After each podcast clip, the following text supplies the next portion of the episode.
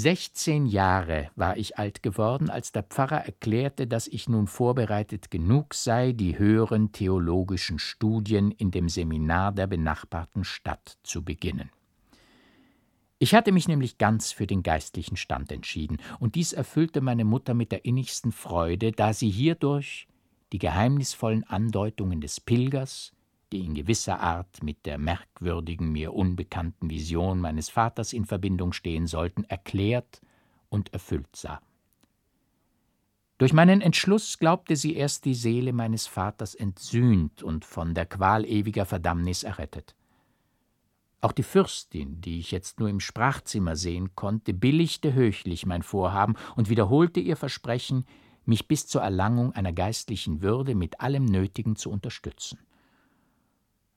Unerachtet die Stadt so nahe lag, dass man von dem Kloster aus die Türme sehen konnte und nur irgend rüstige Fußgänger von dort her die heitere, anmutige Gegend des Klosters zu ihren Spaziergängen wählten, so wurde mir doch der Abschied von meiner guten Mutter von der herrlichen Frau, die ich so tief im Gemüt verehrte, sowie von meinem guten Lehrer recht schwer.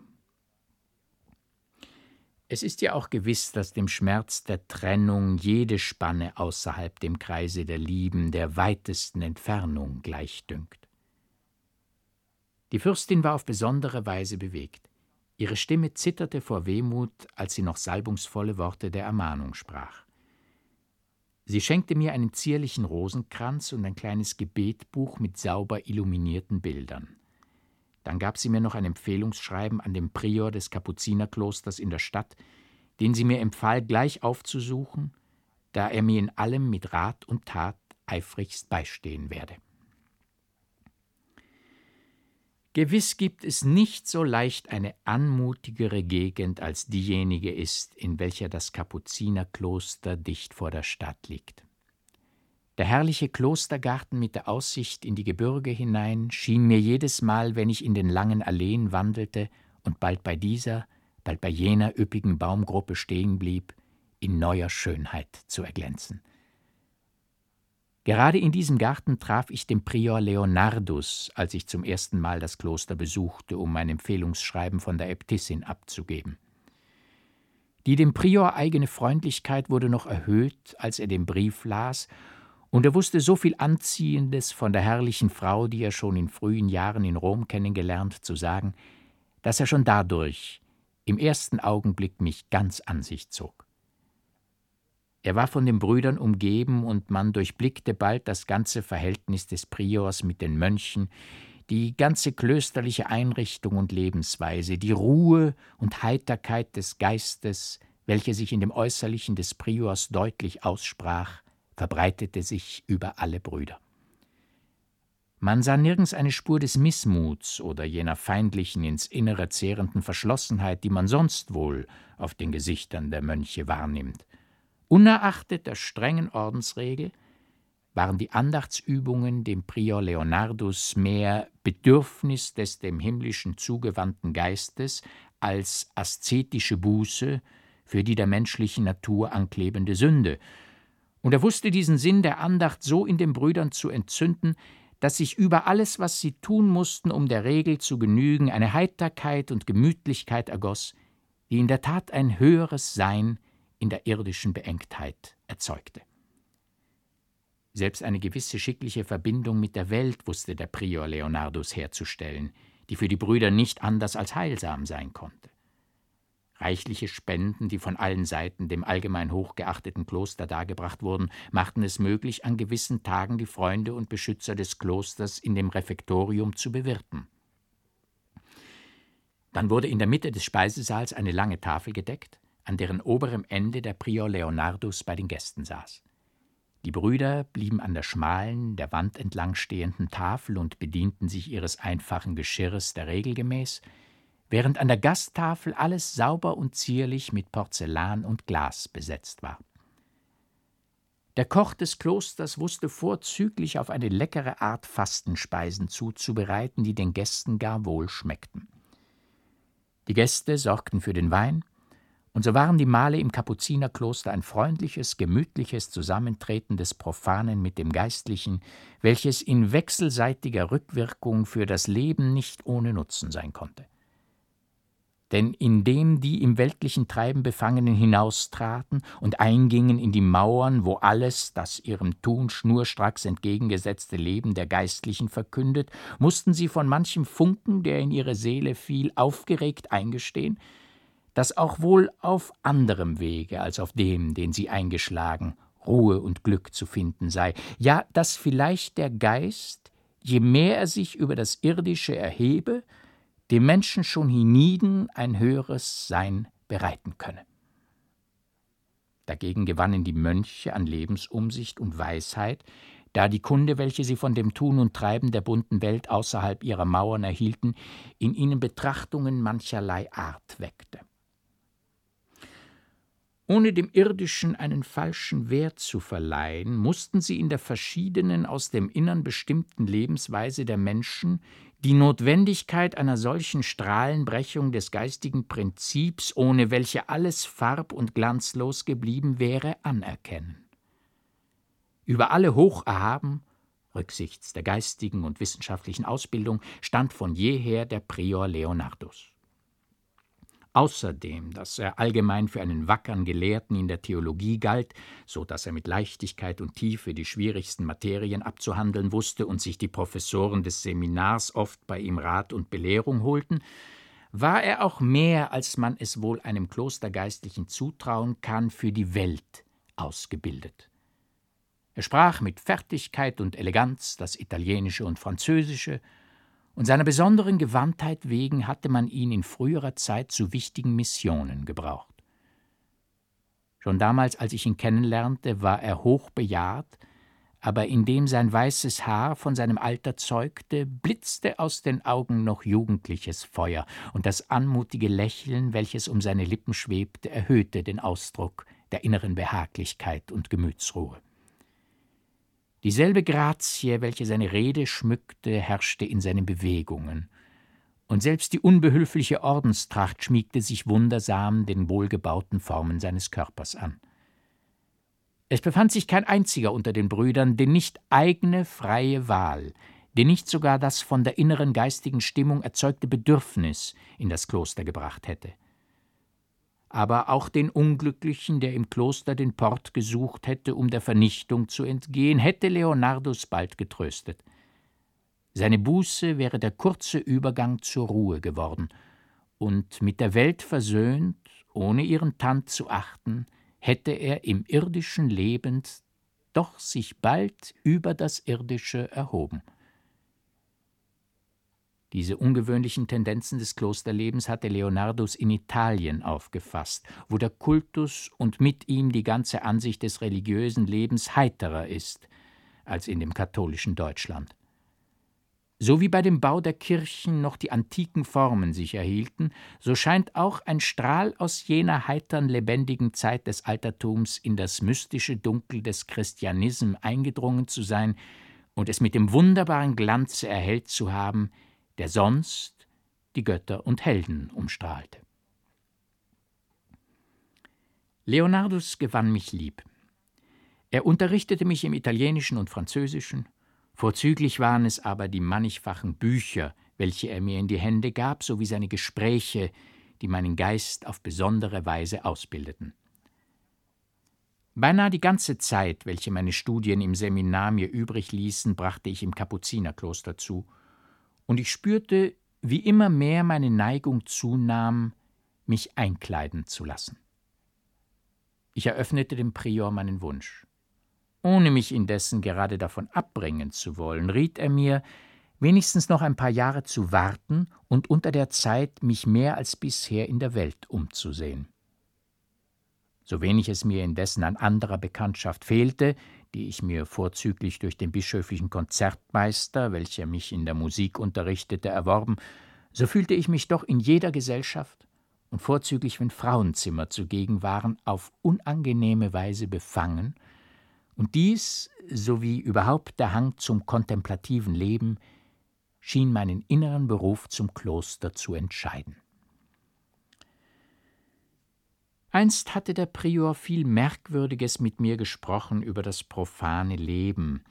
Er war eingedrungen in die schlüpfrigsten Materien, die er aber mit seiner gewöhnlichen Leichtigkeit und Anmut des Ausdrucks zu behandeln wusste, so dass er alles nur im mindesten Anstößige vermeidend doch immer auf den rechten Fleck traf. Er nahm endlich meine Hand, sah mir scharf ins Auge und frug, ob ich noch unschuldig sei. Ich fühlte mich erglühen, denn indem Leonardus mich so verfänglich frug, sprang ein Bild in den lebendigsten Farben hervor, welches so lange ganz von mir gewichen. Der Konzertmeister hatte eine Schwester, welche gerade nicht schön genannt zu werden verdiente, aber doch in der höchsten Blüte stehend ein überaus reizendes Mädchen war. Vorzüglich zeichnete sie ein im reinsten Ebenmaß geformter Wuchs aus. Sie hatte die schönsten Arme, den schönsten Busen in Form und Kolorit, den man nur sehen kann. Eines Morgens, als ich zum Konzertmeister gehen wollte, meines Unterrichts halber, überraschte ich die Schwester im leichten Morgenanzuge mit beinahe ganz entblößter Brust. Schnell warf sie zwar das Tuch über, aber doch schon zu viel hatten meine gierigen Blicke erhascht. Ich konnte kein Wort sprechen. Nie gekannte Gefühle regten sich stürmisch in mir und trieben das glühende Blut durch die Adern, das hörbar meine Pulse schlugen. Meine Brust war krampfhaft zusammengepresst und wollte zerspringen, ein leiser Seufzer machte mir endlich Luft. Dadurch, dass das Mädchen ganz unbefangen auf mich zukam, mich bei der Hand fasste und frug, was mir denn wäre, wurde das Übel wieder ärger, und es war ein Glück, dass der Konzertmeister in die Stube trat und mich von der Qual erlöste. Nie hatte ich indessen solche falsche Akkorde gegriffen, nie so im Gesange detoniert als damals. Fromm genug war ich, um später das Ganze für eine böse Anfechtung des Teufels zu halten, und ich pries mich nach kurzer Zeit recht glücklich, den bösen Feind durch die aszetischen Übungen, die ich unternahm, aus dem Felde geschlagen zu haben. Jetzt, bei der verfänglichen Frage des Priors, sah ich des Konzertmeisters Schwester mit entblößtem Busen vor mir stehen. Ich fühlte den warmen Hauch ihres Atems, den Druck ihrer Hand. Meine innere Angst stieg mit jedem Momente. Leonardus sah mich mit einem gewissen ironischen Lächeln an, vor dem ich erbebte. Ich konnte seinen Blick nicht ertragen. Ich schlug die Augen nieder. Da klopfte mich der Prior auf die glühenden Wangen und sprach Ich sehe, mein Sohn, dass Sie sich gefasst haben und dass es noch gut mit Ihnen steht. Der Herr bewahre Sie vor der Verführung der Welt. Die Genüsse, die sie Ihnen darbietet, sind von kurzer Dauer, und man kann wohl behaupten, dass ein Fluch darauf ruhe, da in dem unbeschreiblichen Ekel, in der vollkommenen Erschlaffung, in der Stumpfheit für alles Höhere, die sie hervorbringen, das Bessere, geistige Prinzip des Menschen untergeht. So sehr ich mich mühte, die Frage des Priors und das Bild, welches dadurch hervorgerufen wurde, zu vergessen, so wollte es mir doch durchaus nicht gelingen. Und war es mir erst geglückt, in Gegenwart jenes Mädchens unbefangen zu sein, so scheute ich doch wieder jetzt mehr als jemals ihren Anblick, da mich schon bei dem Gedanken an sie eine Beklommenheit, eine innere Unruhe überfiel, die mir umso gefährlicher schien, als zugleich eine unbekannte, wundervolle Sehnsucht und mit ihr eine Lüsternheit sich regte, die wohl sündlich sein mochte. Ein Abend sollte diesen zweifelhaften Zustand entscheiden. Der Konzertmeister hatte mich, wie er manchmal zu tun pflegte, zu einer musikalischen Unterhaltung, die er mit einigen Freunden veranstaltet, eingeladen. Außer seiner Schwester waren noch mehrere Frauenzimmer zugegen, und dies steigerte die Befangenheit, die mir schon bei der Schwester allein den Atem versetzte. Sie war sehr reizend gekleidet. Sie kam mir schöner als je vor. Es war, als zöge mich eine unsichtbare, unwiderstehliche Gewalt zu ihr hin, und so kam es denn, dass ich, ohne selbst zu wissen wie, mich immer ihr nahe befand, jeden ihrer Blicke, jedes ihrer Worte begierig aufhaschte, ja mich so an sie drängte, dass wenigstens ihr Kleid im Vorbeistreifen mich berühren musste, welches mich mit innerer, nie gefühlter Lust erfüllte. Sie schien es zu bemerken und Wohlgefallen daran zu finden. Zuweilen war es mir, als müsste ich sie wie in toller Liebeswut an mich reißen und inbrünstig an mich drücken. Sie hatte lange neben dem Flügel gesessen. Endlich stand sie auf und ließ auf dem Stuhl einen ihrer Handschuhe liegen. Den ergriff ich und drückte ihn im Wahnsinn heftig an den Mund. Das sah eins von den Frauenzimmern. Die ging zu des Konzertmeisters Schwester und flüsterte ihr etwas ins Ohr. Nun schauten sie beide auf mich und kicherten und lachten höhnisch. Ich war wie vernichtet. Ein Eisstrom goss sich durch mein Inneres. Besinnungslos stürzte ich fort ins Kollegium, in meine Zelle. Ich warf mich wie in toller Verzweiflung auf den Fußboden. Glühende Tränen quollen mir aus den Augen. Ich verwünschte, ich verfluchte das Mädchen, mich selbst. Dann betete ich wieder und lachte dazwischen wie ein Wahnsinniger. Überall erklangen um mich Stimmen, die mich verspotteten, verhöhnten. Ich war im Begriff, mich aus dem Fenster zu stürzen. Zum Glück verhinderten mich die Eisenstäbe daran. Mein Zustand war in der Tat entsetzlich. Erst als der Morgen anbrach, wurde ich ruhiger. Aber fest war ich entschlossen, sie niemals mehr zu sehen und überhaupt der Welt zu entsagen. Klarer als jemals stand der Beruf zum eingezogenen Klosterleben, von dem mich keine Versuchung mehr ablenken sollte vor meiner Seele. So wie ich nur von den gewöhnlichen Studien loskommen konnte, eilte ich zu dem Prior in das Kapuzinerkloster und eröffnete ihm, wie ich nun entschlossen sei, mein Noviziat anzutreten und auch schon meiner Mutter sowie der Fürstin Nachricht davon gegeben habe. Leonardus schien über meinen plötzlichen Eifer verwundert. Ohne in mich zu dringen, suchte er doch auf diese und jene Weise zu erforschen, was mich wohl darauf gebracht haben könne, nun mit einem Mal auf meine Einweihung zum Klosterleben zu bestehen. Denn er ahndete wohl, dass ein besonderes Ereignis mir den Impuls dazu gegeben haben müsse. Eine innere Scham, die ich nicht zu überwinden vermochte, hielt mich zurück, ihm die Wahrheit zu sagen. Dagegen erzählte ich ihm mit dem Feuer der Exaltation, das noch in mir glühte, die wunderbaren Begebenheiten meiner Kinderjahre, welche alle auf meine Bestimmung zum Klosterleben hindeuteten. Leonardus hörte mich ruhig an und ohne gerade gegen meine Visionen Zweifel vorzubringen, schien er doch sie nicht sonderlich zu beachten.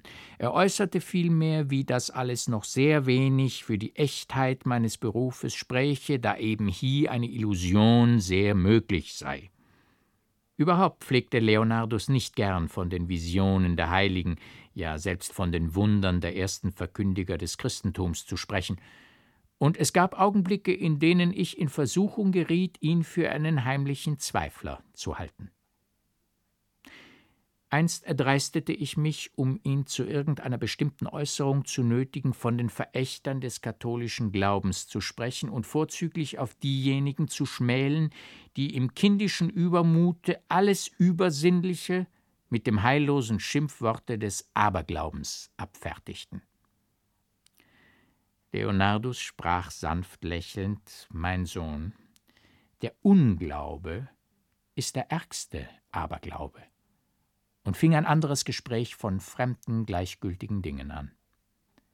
Erst später durfte ich eingehen in seine herrlichen Gedanken über den mystischen Teil unserer Religion, der die geheimnisvolle Verbindung unseres geistigen Prinzips mit höheren Wesen in sich schließt – und musste mir denn wohl gestehen, dass Leonardus die Mitteilung alles des Sublimen, das aus seinem Innersten sich ergoss, mit Recht nur für die höchste Weihe seiner Schüler aufsparte.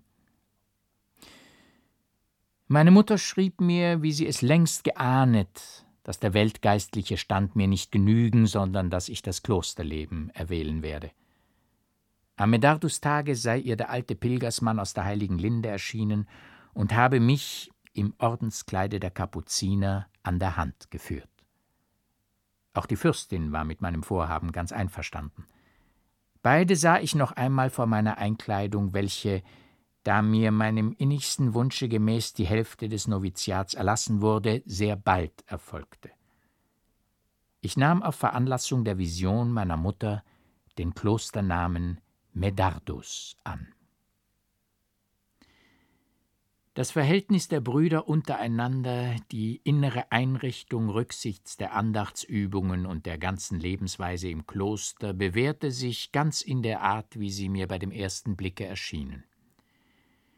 Die gemütliche Ruhe, die in allem herrschte, goss den himmlischen Frieden in meine Seele, wie er mich gleich einem seligen Traum aus der ersten Zeit meiner frühesten Kinderjahre im Kloster der heiligen Linde umschwebte. Während des feierlichen Akts meiner Einkleidung erblickte ich unter den Zuschauern des Konzertmeisters Schwester. Sie sah ganz schwermütig aus, und ich glaubte Tränen in ihren Augen zu erblicken, aber vorüber war die Zeit der Versuchung, und vielleicht war es frevelnder Stolz auf den so leicht erfochtenen Sieg, der mir das Lächeln abnötigte, welches der an meiner Seite wandelnde Bruder Cyrillus bemerkte. Worüber erfreust du dich so, mein Bruder? frug Cyrillus. Soll ich denn nicht froh sein, wenn ich der schnöden Welt und ihrem Tand entsage? antwortete ich. Aber nicht zu leugnen ist es, dass, indem ich diese Worte sprach, ein unheimliches Gefühl, plötzlich das Innerste durchbebend, mich Lügen strafte. Doch dies war die letzte Anwandlung irdischer Selbstsucht, nach der jene Ruhe des Geistes eintrat. Wäre sie nimmer von mir gewichen. Aber die Macht des Feindes ist groß. Wer mag der Stärke seiner Waffen, wer mag seiner Wachsamkeit vertrauen, wenn die unterirdischen Mächte lauern? Schon fünf Jahre war ich im Kloster, als nach der Verordnung des Priors mir der Bruder Cyrillus, der alt und schwach worden, die Aufsicht über die reiche Reliquienkammer des Klosters übergeben sollte. Da befanden sich allerlei Knochen von Heiligen, Späne aus dem Kreuze des Erlösers und andere Heiligtümer, die in sauberen Glasschränken aufbewahrt und an gewissen Tagen dem Volke zur Erbauung ausgestellt wurden. Der Bruder Cyrillus machte mich mit jedem Stücke, sowie mit den Dokumenten, die über ihre Echtheit und über die Wunder, welche sie bewirkt, vorhanden, bekannt. Er stand rücksichts der geistigen Ausbildung unserem Prior an der Seite, und um so weniger trug ich Bedenken, das zu äußern, was sich gewaltsam aus meinem Inneren hervordrängte. Sollten denn, lieber Bruder Cyrillus, sagte ich, alle diese Dinge gewiss und wahrhaftig das sein, wofür man sie ausgibt? Sollte auch hier nicht die betrügerische Habsucht manches untergeschoben haben, was nun als wahre Reliquie dieses oder jenes Heiligen gilt? So zum Beispiel besitzt irgendein Kloster das ganze Kreuz unseres Erlösers, und doch zeigt man überall wieder so viele Späne davon, dass, wie jemand von uns selbst freilich in frevelichem Spott behauptete, unser Kloster ein ganzes Jahr hindurch damit geheizt werden könnte. Es geziemt uns wohl eigentlich nicht, erwiderte der Bruder Cyrillus, diese Dinge einer solchen Untersuchung zu unterziehen. Allein offenherzig gestanden bin ich der Meinung, dass der darüber sprechende Dokumente unerachtet wohl wenige dieser Dinge das sein dürften, wofür man sie ausgibt. Allein es scheint mir auch gar nicht darauf anzukommen. Merke wohl auf, lieber Bruder Medardus, wie ich und unser Prior darüber denken, und du wirst unsere Religion in neuer Glorie erblicken. Ist es nicht herrlich, lieber Bruder Medardus, dass unsere Kirche danach trachtet, jene geheimnisvollen Fäden zu erfassen, die das Sinnliche mit dem Übersinnlichen verknüpfen, ja unseren zum irdischen Leben und Sein gediehenen Organism so anzuregen, dass sein Ursprung aus dem höheren geistigen Prinzip, ja seine innige Verwandtschaft mit dem wunderbaren Wesen, dessen Kraft wie ein glühender Hauch die ganze Natur durchdringt, klar hervortritt? Und uns die Ahndung eines höheren Lebens, dessen Keim wir in uns tragen, wie mit Seraphsfittichen umweht. Was ist jenes Stückchen Holz, jenes Knöchlein, jenes Läppchen? Man sagt, aus dem Kreuz Christi sei es gehauen, dem Körper, dem Gewande eines Heiligen entnommen. Aber den Gläubigen, der ohne zu grübeln sein ganzes Gemüt darauf richtet, erfüllt bald jene überirdische Begeisterung, die ihm das Reich der Seligkeit erschließt, das er hienieden nur geahnet. Und so wird der geistige Einfluss des Heiligen, dessen auch nur angebliche Reliquie den Impuls gab, erweckt, und der Mensch vermag Stärke und Kraft im Glauben, von dem höheren Geiste zu empfangen, den er im Innersten des Gemüts zum Trost und Beistand anrief.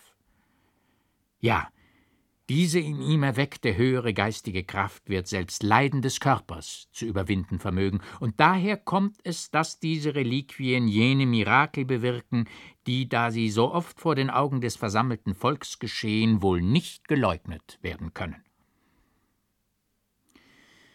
Ich erinnerte mich augenblicklich gewisser Andeutungen des Priors, die ganz mit den Worten des Bruders Cyrillus übereinstimmten, und betrachtete nun die Reliquien, die mir sonst nur als religiöse Spielerei erschienen, mit wahrer innerer Ehrfurcht und Andacht.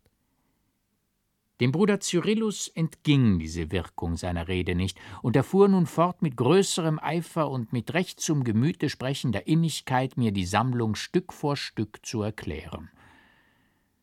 Endlich nahm er aus einem wohlverschlossenen Schranke ein Kistchen heraus und sagte Hierinnen, lieber Bruder Medardus, ist die geheimnisvollste, wunderbarste Reliquie enthalten, die unser Kloster besitzt. Solange ich im Kloster bin, hat dieses Kistchen niemand in der Hand gehabt als der Prior und ich.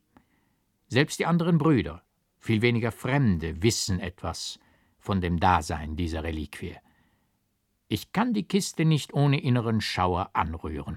Es ist, als sei darin ein böser Zauber verschlossen, der gelänge es ihm, den Bann, der ihn umschließt und wirkungslos macht, zu zersprengen, Verderben und heillosen Untergang jedem bereiten könnte, den er ereilt.